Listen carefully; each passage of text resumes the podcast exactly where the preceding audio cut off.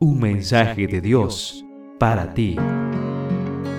Recibimos mensajes y notificaciones todo el tiempo, a cada instante. ¿Estás listo para recibir el mensaje de Dios para ti?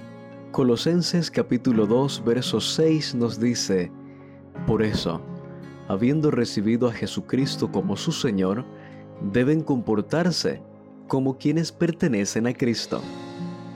El mensaje que Dios tiene para ti se titula El compañero flexible. Ser cristianos es más que una decisión que tomamos solo una vez en la vida. Es un estilo de vida que requiere compromiso y constancia diaria. Muchos se olvidan de esto y por eso toman una decisión apresurada que no se sostiene en el tiempo. Elena de White expresa que no importa cuán completa haya sido nuestra consagración cuando nos convertimos, no nos salvará, no nos servirá de nada menos que la renovemos diariamente. Review Herald del 6 de enero de 1885.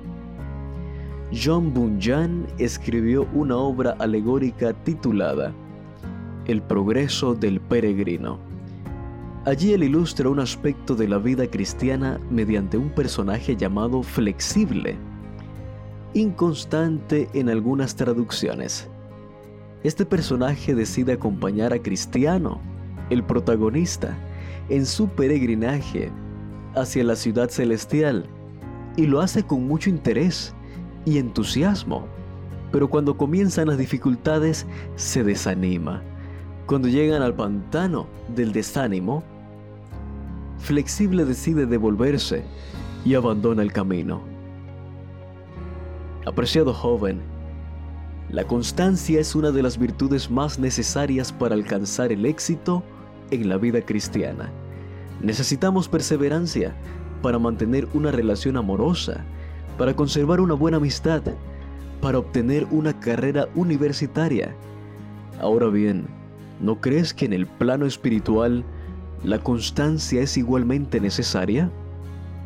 Como hijos de Dios, debemos perseverar en lo que hemos creído, ya que los resultados que esperamos pueden tomar tiempo. He conocido personas que comienzan la vida cristiana con mucho entusiasmo, sirven y usan sus talentos con mucha destreza, pero con el tiempo empiezan a cansarse, se fatigan y abandonan la fe.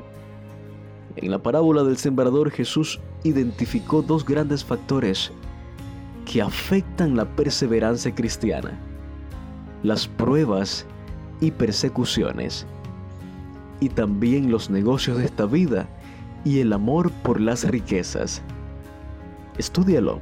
Mateo capítulo 13, versos 21 y 22. ¿Cómo podemos superar el obstáculo que supone la inconstancia?